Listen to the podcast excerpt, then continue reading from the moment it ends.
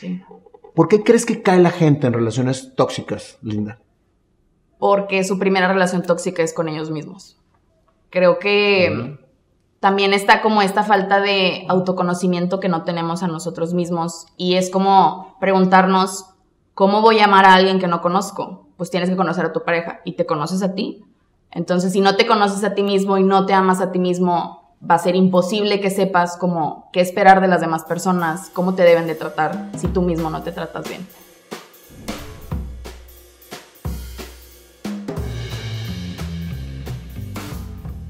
Hola Linda, ¿cómo estás? Muy buenos días. Tengo el orgullo de tener a una persona joven, una persona guerrera en la vida que está, que está luchando constantemente por sus ideales. Linda Ramos. Eh, a Linda me, hicieron el favor de pasarte, de pasarme tu historia, Tony, aquí el, productor y camarógrafo de, nuestro programa. Me llamó mucho la atención eh, lo que me platicó de ti. Y pues bienvenida, Linda, a esta plática, una charla de amigos en la que realmente lo que queremos es saber quién es Linda Ramos. Yo también quiero saber. no, no es cierto. Muchas gracias a ti por invitarme y Antonio por, pues, recomendarme, ¿verdad? Y pues bueno, ayer justamente me estaba preguntando que quién era yo porque supuse que me iban a hacer esa pregunta. Y pues bueno, como dice, soy Linda. Actualmente pues soy ya casi psicóloga.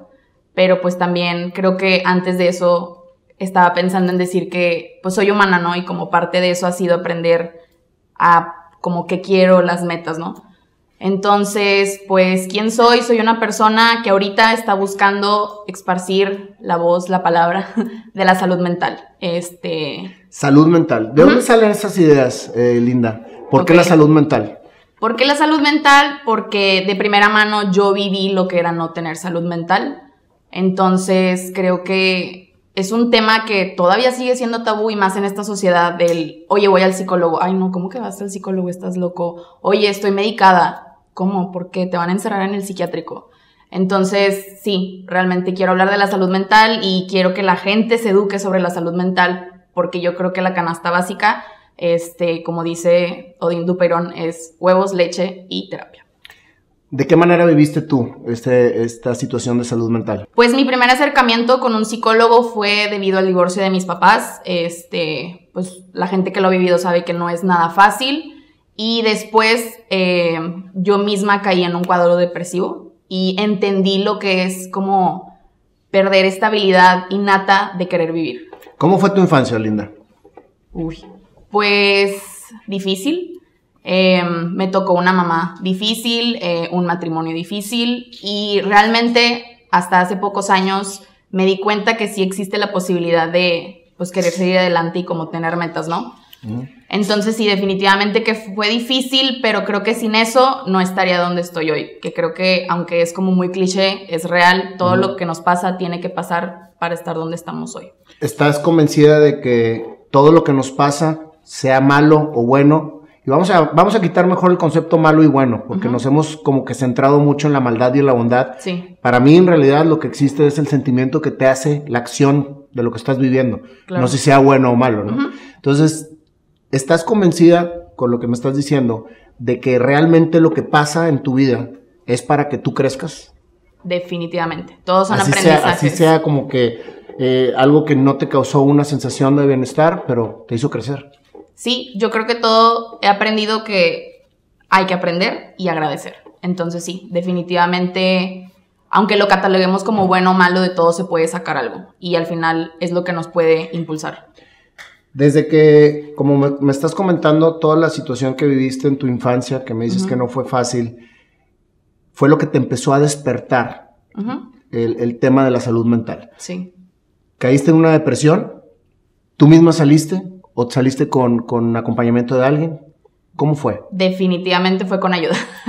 sí, yo creo que llega un punto en que se vale pedir ayuda.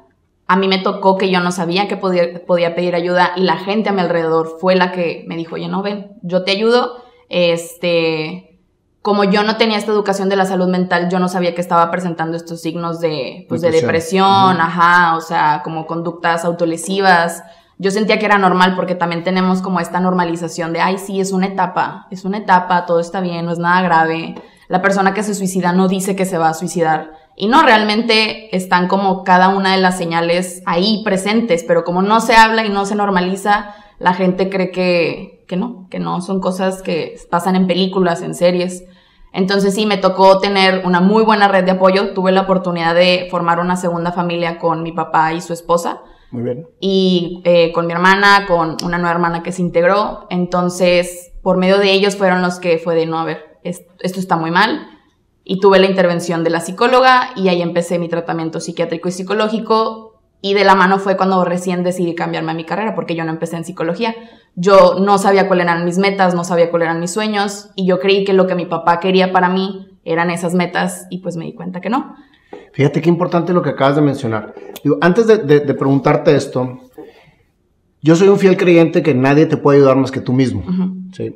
Entonces, cuando dices busqué ayuda, obviamente se puede entender como que, ay, es que toda la gente me ayudó. Es que buscaste herramientas para tú misma encontrarte y poder sacar adelante la situación que estabas viviendo. Vivimos en un poquito de confusión en la humanidad, eso es lo que yo he entendido hasta ahorita, en que cuando nos sentimos deprimidos o nos sentimos tristes, buscamos ayuda en otras personas. Si nosotros buscáramos esa misma ayuda como una herramienta para poder nosotros descifrar lo que nos tiene deprimidos, creo que sería un poquito menos doloroso y a lo mejor un poquito menos vergonzoso pedirlo, porque muchas veces te da vergüenza pedir ayuda, es que me da pena pedir ayuda. Pero si se voy a platicar esto para ver qué atraigo hacia, hacia mi conocimiento para que yo mismo pueda sacar adelante mi problema. Creo que si cambiamos un poquito ese aspecto, puede ser hasta más fácil comunicarnos con los demás. Pero nos tienen, como tú dices, con mucho cliché el tema ayuda. O sea, mejor quiero platicarlo. Y creo que ahí es donde se, se, deriva el, el, verdadero crecimiento. Quiero platicar lo que me pasa. No me da vergüenza hacerlo. Y al momento de, de, platicarlo, la gente te va a apoyar con sus comentarios, que a veces pueden ser herramientas o a veces pueden ser bloqueos. Claro. Sí, pero tú más o menos los vas entendiendo, ¿no? Sí, Definitivo. Sí, sí. Y ahorita que dices, este, la parte de el cambiar lo que tu padre quiere para ti, que por lo que he estado viendo hasta ahorita, es una figura muy importante para ti. Sí. Entonces, al momento de tener a los padres como figuras importantes para nosotros, empezamos a guiarnos en lo que los padres quieren para nosotros y no lo que verdaderamente nosotros venimos a hacer al mundo. Claro. Entonces, hasta que no empiezas a entender ese tema o esa, esa situación, es cuando empiezas verdaderamente a encontrar tu misma pasión. Exacto. Entonces dices tú, pues mi papá quería que fuera doctora o quería que fuera arquitecta, pero tú lo que querías era ser psicóloga. Sí.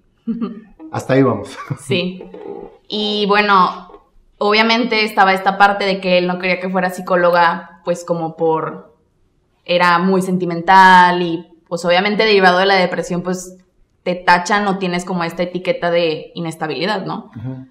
Pero creo que no, creo que a lo largo de mi carrera me di cuenta que mucha gente de la que está en la carrera es porque lo vivió. No necesariamente lo tienes que vivir para ser psicólogo, pero creo que en parte te ayuda a empatizar con las personas, entenderlas y, comprender. No sé, ahorita estoy terminando mis prácticas, estoy en la unidad de rehabilitación psiquiátrica y fue como un giro impresionante y también ver, o sea, es como, me preguntaba un familiar de que, ay, ¿qué es ver a esas personas? Y yo, pues es como si estuviéramos todos aquí, pero con un pitufo azul. O sea, cualquiera le puede pasar y todo mundo puede tener como pues un problema de salud mental. Y no por tener un trastorno significa que no haya salud mental. Tú puedes estar diagnosticado, pero con tus herramientas vivir como una vida diaria y una vida plena, ¿no? Ahora, eso que acabas de decir, es una carrera hermosa la que escogiste, porque es precisamente el convivir con gente que está buscando herramientas constantemente para poder autoencontrarse a sí mismo. Y creo que cada una de las historias que te toca vivir dentro de la gente con la que platicas te enriquece más tu conocimiento y haces muchísimo más por hacer lo que te gusta y lo que te apasiona. ¿Lo has empezado a vivir ya? Pues sí, sí, definitivamente todo mi último año de la carrera es prácticas y he visto de todo y aún así la gente externa no me deja de sorprender. Creo que me sorprende más la gente de afuera que, que con la gente que he estado. Pero sí, definitivamente de todo me he llevado, he estado en diferentes ámbitos, he trabajado desde clínicas privadas hasta pues ahorita en un lugar público. Y sí, o sea, a cualquiera le puede pasar y yo estoy ahí, a mí me pasó y aunque no, no terminé internada en algún lugar, pero nadie está exento y creo que es lo que la gente no, no, no ve, la facilidad en que debido a las redes sociales, debido al entorno, debido a nuestro ambiente, pues te puedes desbalancear y te puede pasar, ¿no? ¿Cómo ves ahora esa linda depresiva con la que empezaste todo este recorrido? Y ahora que ya lo entiendes de una manera mejor y que estás eh, a lo mejor más instruida en el tema, ¿cómo ves ahora a esa linda? Creo que aprendí a que también yo era como mi mayor obstáculo, porque yo también creo que también está en nosotros el querer ayudarnos. Sí puedo tener una gigante red de apoyo, pero pues si yo no quería salir de eso yo negro, yo no iba a salir. Exacto. O sea, ese es, ese es precisamente el tema principal. Si tú no quieres, puedes tener todo un ejército alrededor y no vas a salir. Entonces, ¿quién verdaderamente genera su propia salida? Uno mismo. Claro. Entonces, quisiste, lo hiciste, te acompañaste y ahora estás en la salud mental. Sí. ¿Qué estás haciendo ahora alrededor de tu carrera, Linda? Pues bueno, em, lo primero que empecé a hacer como pues para compartir fue abrir un blog, se llama Mariposas en el Cerebro. Mariposas en el Cerebro, ¿por qué el nombre? Porque por azares de la vida conocí a una persona que ahorita ya no se encuentra aquí y fue como rendirle un poco de tributo porque era una de las pocas personas que le compartía lo que escribía y él me decía como comparte, comparte, comparte, la gente va a empatizar, la gente te va a entender y él me decía esta parte de yo en ese entonces me encontraba como en relaciones tóxicas, lo que ahorita está muy de moda, y él me decía como para mí se me hace más importante sentir las mariposas en el cerebro que en el estómago. Ándale. Entonces de ahí nace como el querer mover las mariposas en el cerebro de las personas, sino nada más como como emociones. Ajá. Ahorita que, me, que mencionabas que caíste en relaciones tóxicas, yo creo que es un tema, como tú dices, está muy de moda, ¿no? Sí. Fíjate que a mí me escribe mucha gente eh, de manera directa, lo cual me hace muy feliz. Y me cuentan historias que muchas van relacionadas con relaciones tóxicas. Sí. Y la gente se empieza a, vamos a llamarle, a acostumbrar a vivir sobre lo que las personas les dan y no sobre lo que realmente tienen que vivir. Para mí es una relación tóxica. Decir es que si mi pareja está de buen humor, yo estoy de buen humor. Si está de mal humor, estoy de mal humor. Entonces están viviendo la vida de la pareja, no están viviendo la vida de uno mismo. ¿Por qué crees que cae la gente en relaciones tóxicas, Linda? Porque su primera relación tóxica es con ellos mismos. Creo que también está como esta falta de autoconocimiento que no tenemos a nosotros mismos y es como preguntarnos, ¿cómo voy a amar a alguien que no conozco? Pues tienes que conocer a tu pareja y te conoces a ti. Entonces, si no te conoces a ti mismo y no te amas a ti mismo, va a ser imposible que sepas cómo qué esperar de las demás personas, cómo te deben de tratar si tú mismo no te tratas bien. Entonces, creo que Fíjate qué importante es lo que acabas de decir. Creo yo que para poder tener una relación exitosa primero tienes que amarte a ti mismo, aceptarte a ti mismo, completarte a ti mismo y después encontrar una pareja que te acompañe, sí. más que no necesites. Sí. Creo que ahí está precisamente la magia de esto, ¿no? O sea, cuando uno busca una pareja porque dices, es que necesito una pareja, es que necesito a alguien a mi lado. No, pues que necesitas encontrarte a ti mismo antes de encontrar a quien te acompañe, ¿no? Entonces, la relación tóxica, en resumen, para ti, ¿qué es? uy, pues cualquier relación que te haga daño y no tiene que venir de una segunda persona, o sea, te digo, yo considero que mi primera relación tóxica fue conmigo mismo, en donde no había amor, no había comprensión, no había conocimiento de, pues, o aceptación incluso. Entonces, pues sí, yo creo que una relación tóxica es cualquier relación que te cause daño, desde el trabajo, desde tu celular puedes tener una relación tóxica con él y familiares, lo que sea. ¿Saliste de las relaciones tóxicas? se sigue trabajando, pero pues sí, lo es que yo creo que, nunca, nunca tenemos, nunca podemos dejar de trabajar en algo que constantemente está dándonos conocimiento, ¿no? Sí. Definitivamente. Sí, Entonces tienes un podcast que se llama Mariposas en el Cerebro. No, ese es el blog. Tengo ah. otro, un podcast que se llama ¿Y qué te llevas? Wow, platícame un poquito de eso. Pues justamente eh, conozco a una colega que ella también tiene como su página en torno de la salud mental y siempre habíamos querido como pues unir fuerzas, ¿no? Como hablar de la salud mental, pero no sabíamos cómo.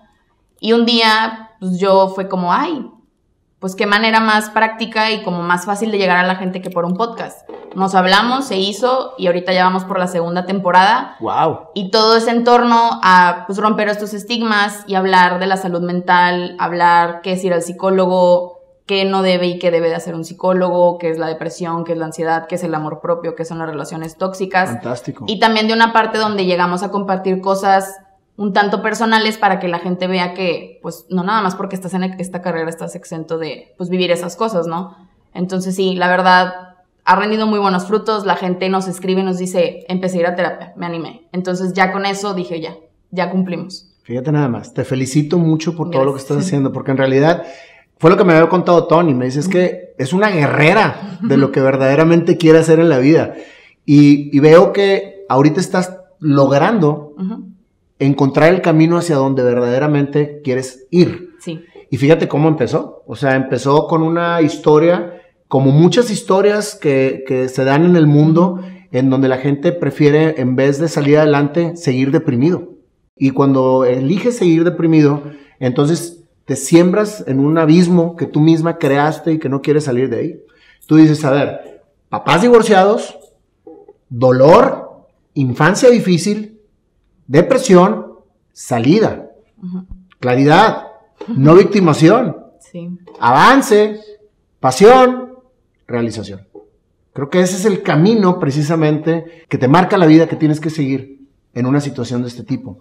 Entonces, vuelvo otra vez a lo que platicábamos ahorita. Yo creo que todas las vivencias son necesarias para poder lograr el objetivo. Ahora, esto de los podcasts y esto del blog y todo lo que estás haciendo, lo haces para llegar masivamente a la gente.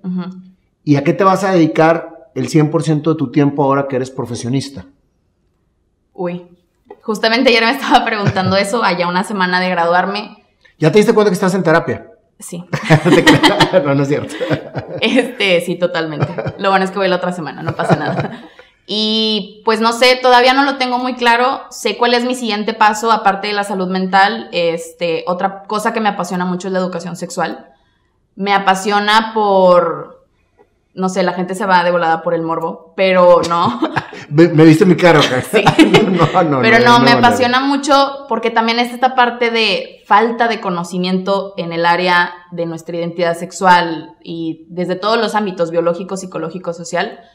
Y desde la parte de, pues no sé, aquí en México, los embarazos que la gente tiene desde muy adolescente o de que la gente ni siquiera disfruta su sexualidad no lo sé, pero es algo que me interesa mucho porque creo que va de la mano con todo esto del amor propio y el conocimiento. Creo que es algo muy fundamental que igual en nuestro país y aquí es totalmente tabú. Creo que me voy mucho por los tabús, pero no sé, creo que es como algo que me interesa. Estoy buscando hacer esa maestría porque me interesaría mucho dar este tipo de talleres de, que, de conocimiento, de que la gente sepa cómo vivir su sexualidad para que la puedan compartir y que cuando tengan a su pareja pues la compartan plenamente para que conozcan que no está mal saber sobre su cuerpo. No se trata nada más de conocernos a fondo en terapia, también se trata de conocer nuestro cuerpo, qué nos gusta, qué queremos.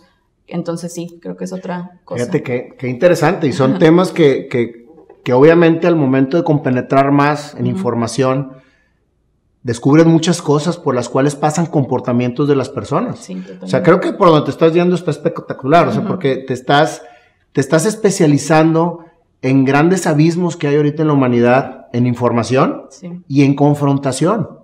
Porque muchas veces el comportamiento del ser humano se deriva precisamente de las broncas que traigan internas y que no expresan. Y creo que la sexualidad es algo que tenemos como que con un tabú general en muchas situaciones. Y yo no quiero imaginarme la cantidad de historias que existen en la mente de toda la humanidad que trae precisamente bloqueados esos temas y que nada más con ellos mismos los tienen. Y es una, es una, es una bomba de tiempo. Claro. Es una bomba de tiempo que después se deriva en una, a lo mejor, en un extremo de irse de lo conservador a lo liberal.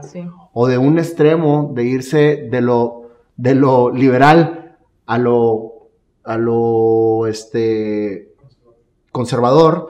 Entonces, todos esos brincos es precisamente la falta de conocimiento y la falta de entendimiento hacia lo que verdaderamente queremos y tenemos para poder vivir en la vida, ¿no? Pues te felicito. La verdad de las cosas es que todo lo que me estás platicando está saliendo de una mujer de 24 años, ¿sí?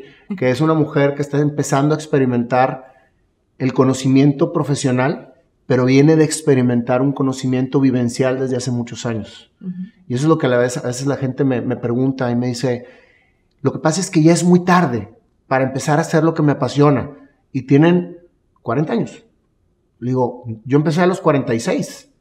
La gente, o, me dicen, es que soy muy joven para entender qué es lo que necesito vivir. Le digo, es que cada día que vives es un entendimiento para hacia dónde te vas a dirigir. Y eso es precisamente lo que, lo que quita el paradigma de la edad y lo que hace que realmente la claridad impere en lo que realmente quieres, válgame la redundancia, ¿sí? Pero yo invito a que toda la gente no se fije en la edad, más bien interioricen lo que vive día a día para poder entender exactamente a qué vinieron al mundo. Porque creo yo que cuando tú identificas el 100% de a lo que veniste, que es lo que te apasiona y lo que te hace vivir todos los días de manera feliz, ese es el motivo por el que veniste, esa es la misión de tu vida. Y todo lo que está alrededor son herramientas para poderlo lograr. Claro. Entonces me queda claro que, que, tú estás en esa lucha, que los temas que estás, que estás este, ahorita especializándote son temas que en lo particular a ti te hicieron ruido para poder investigarlos. Sí. Entonces, Bien, viene la parte sexual, ¿vas a, vas a poner tu consultorio o vas a seguir con los blogs o qué quieres hacer de tu vida, Linda? Porque vas muy bien, las, las, las bases las veo bien cimentadas. ¿Cómo te ves?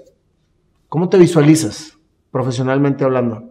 Ay, pues profesionalmente, pues la verdad, está como estas dos partes de necesito empezar a generar dinero porque en la economía que vivimos tenemos que generar dinero y tenemos que, pues de alguna manera tener como un ingreso. O la otra parte de, y si emprendo y si busco como, no sé, pues a veces como estos sueños guajiros que realmente si los planteas, pues son tus metas, ¿no? Y son las cosas que puedes cumplir. No hay sueños guajiros. Sí. Simplemente. Básicamente son metas. Entonces, no sé, justamente estoy hablando mucho de esto con, con mi colega con la que tengo este, el podcast con Pau. Y era lo que le decía, como empezar ya, o sea, empezar, me gustaría empezar a hacer los talleres. Queremos hacer un taller enfocado principalmente en el amor propio, pero con la base de, pues, dos psicólogas, ¿no? Porque, pues sí, muy bonito el amor propio y te lo puede hablar cualquier blogger, influencer, pero, pues, ¿qué? O sea, ¿dónde está la parte que te lo respalda o la investigación y todo esto, ¿no?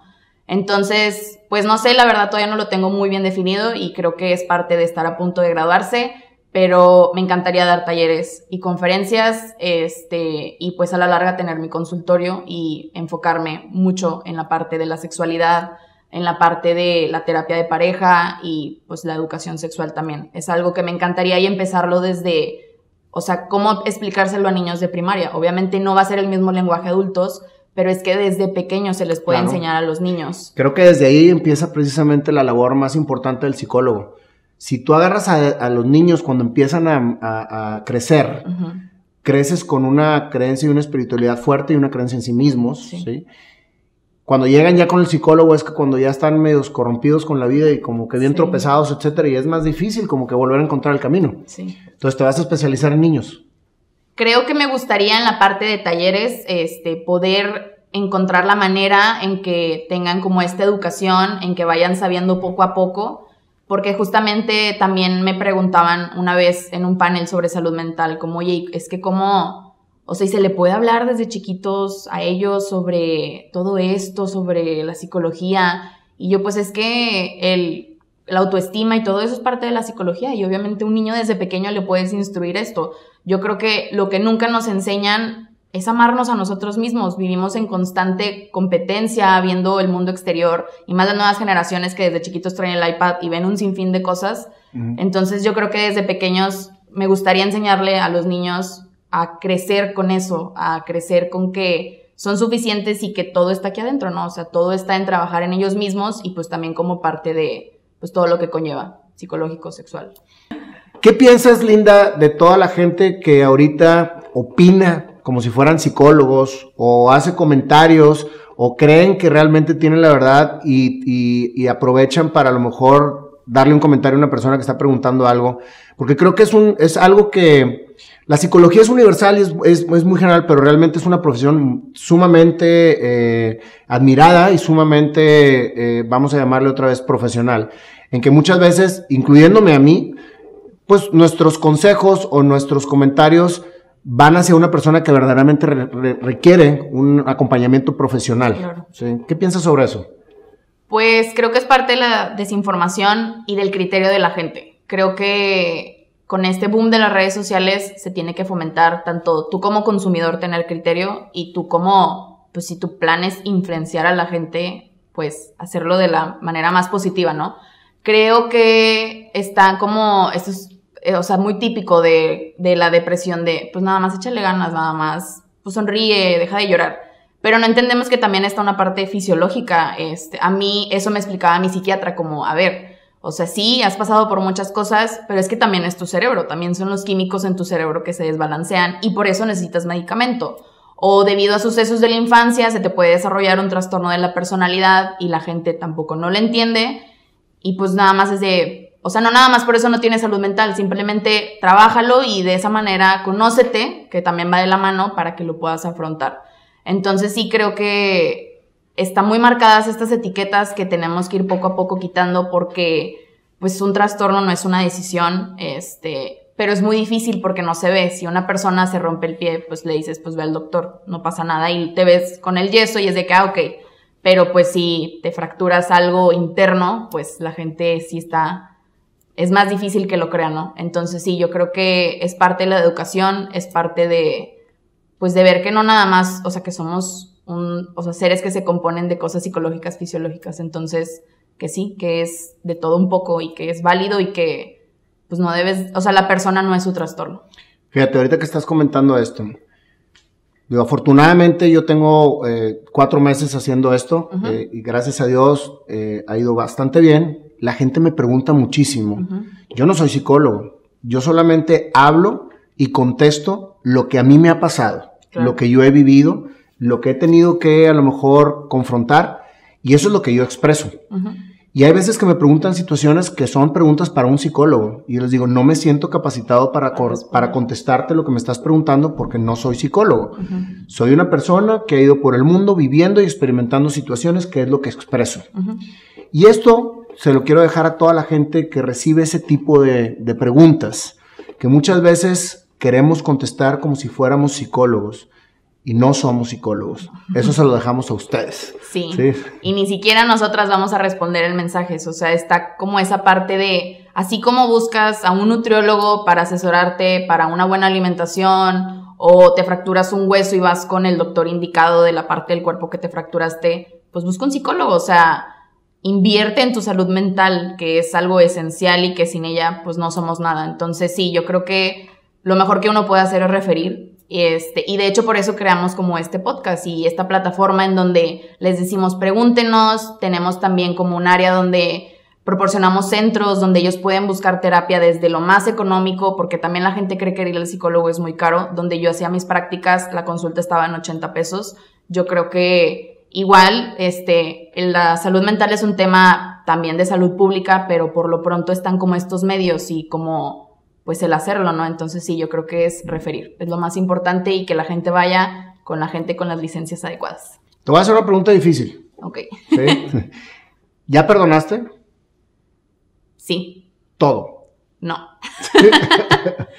creo que lo más importante es que ya me perdoné a mí misma, porque creo que definitivamente ha sido la relación más difícil que he tenido, la mía. Pero pues sí, yo creo que cada día que voy a terapia he avanzado un poco más, ya perdoné esa parte, he perdonado a muchísima gente que, pues, por una u otra cosa me hizo daño, también aprendí eso que a veces la gente te hace daño, pero porque ellos son los que están dañados, por así decirlo, ¿no? Entonces, como que esa parte lo perdoné, obviamente me faltan muchas cosas por trabajar, por eso sigo yendo a terapia, pero creo que lo más importante es que ya me perdone a mí misma, entonces creo que voy por buen camino. Definitivamente, yo creo que ahí es donde empieza todo, en perdonarse a sí mismo. Totalmente. Y sabes que muchas veces también uno trabaja mucho en, perdonar, pero se nos olvida pedir perdón. Sí, también. Y, y, cuando estás consciente de ambas partes, cuando perdonas y pides perdón, creo que es cuando termina la evolución ¿sí? del crecimiento del ser humano. Porque cuando te das cuenta que tú también dañaste, o sea, sí fuiste víctima, pero también dañaste. Y cuando, y, eso fíjate que, yo lo aprendí, que, hay veces que dañas y la gente ya no está para pedirle perdón. Pero el hecho de hacerlo de manera consciente en el alma, el perdón llega hacia donde esté. Y empieza por liberarte a ti mismo. Entonces muchas veces dices, bueno, mm, se murió mi mamá o se murió mi papá y me faltó decirle muchas veces y le faltó decirle que me perdonara. Y aunque ya se haya ido, el perdón llega hacia donde tiene que llegar porque sale de tu espíritu, definitivamente. Sí. Muy bien, ¿qué le recomiendas, Linda, a la gente que nos ve? Porque aquí lo más importante es, es que la gente se dé cuenta que las cosas también pueden ir por el camino del éxito y también pueden terminar de dominar los bloqueos que tienen para perseguir su sueño y su pasión. ¿Qué le dirías a la gente que nos, que nos escucha, que nos hace el favor de vernos? Tú, una persona de 24 años que has pasado por todo esto, ¿qué le dirías a la gente? Pues yo les diría que vale la pena vivir. Es algo que aprendí, es algo que cuando estaba en depresión obviamente no me la creía, pero que con el paso del tiempo todo empieza a cobrar sentido. Todo es como, justamente la semana pasada me tocó mi evento por la casilla graduación y era escribir una carta a mi yo en 25 años. Y ¿Una carta tuyo de 25, años? Sí. Entonces tendría ya casi 50 y yo estaba como, ¿qué me voy a decir? Qué padre. Y, sí, y algo que escribí fue eso, como, ¿te acuerdas cuando no querías seguir? Cuando no te veías ni siquiera teniendo 24 años, graduándote, pues aquí estás. O sea, entonces yo creo que, que es algo que le diría a todos, como aférrate, busca ayuda y créelo. O sea, creen que sí hay algo después del dolor. A veces me pasa que, no sé, voy manejando y me hago consciente de lo feliz que estoy y es como hace cinco, siete años yo no hubiera creído como que era posible sentir eso. Veo a a mi niña interior y es como, o sea, la abrazo y le digo, sí se puede, o sea, sí se puede y todo es para algo. Eh, no sé si todos venimos aquí a cumplir algo divino, pero pues por algo estamos, por algo tenemos la oportunidad de vivir y de seguir, más que nada. Entonces yo creo que les diría que se aferren y que valen los momentos y vale la vida. Muchas gracias, Linda. Te agradezco mucho el tiempo, te agradezco esta charla que me encanta que podamos transmitir.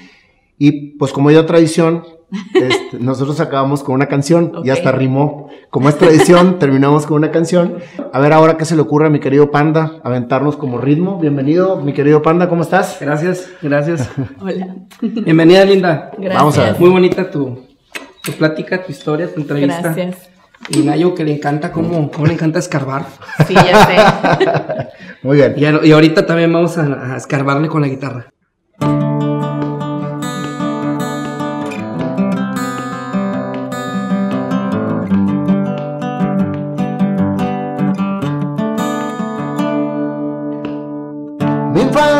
Fue difícil, pero si no fuera por eso, yo no estuviera aquí.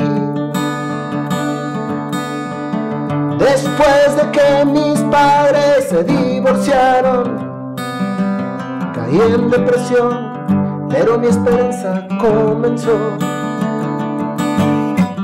Decidí conocer sobre la salud mental y salí a vivir intensamente, entendiendo a la mente.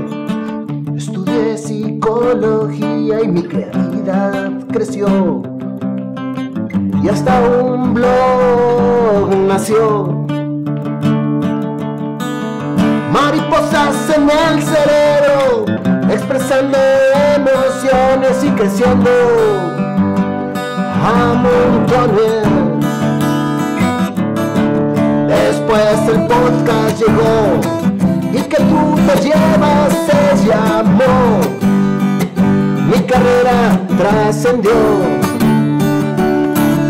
Ahora todo es claro y voy hacia lo que me hace feliz. Compartiendo y viviendo para mí. Todo lo que me ha pasado es por algo y así lo entendí y expresándolo estoy.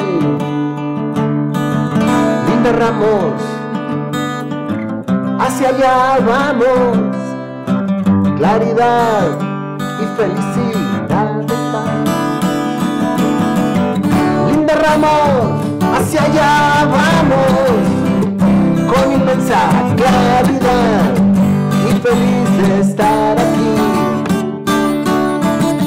A esta niña yo abracé y le dije, ahora estamos aquí. Si se pudo, linda Ramos, y ahora estás aquí, acompañada todo tu ser.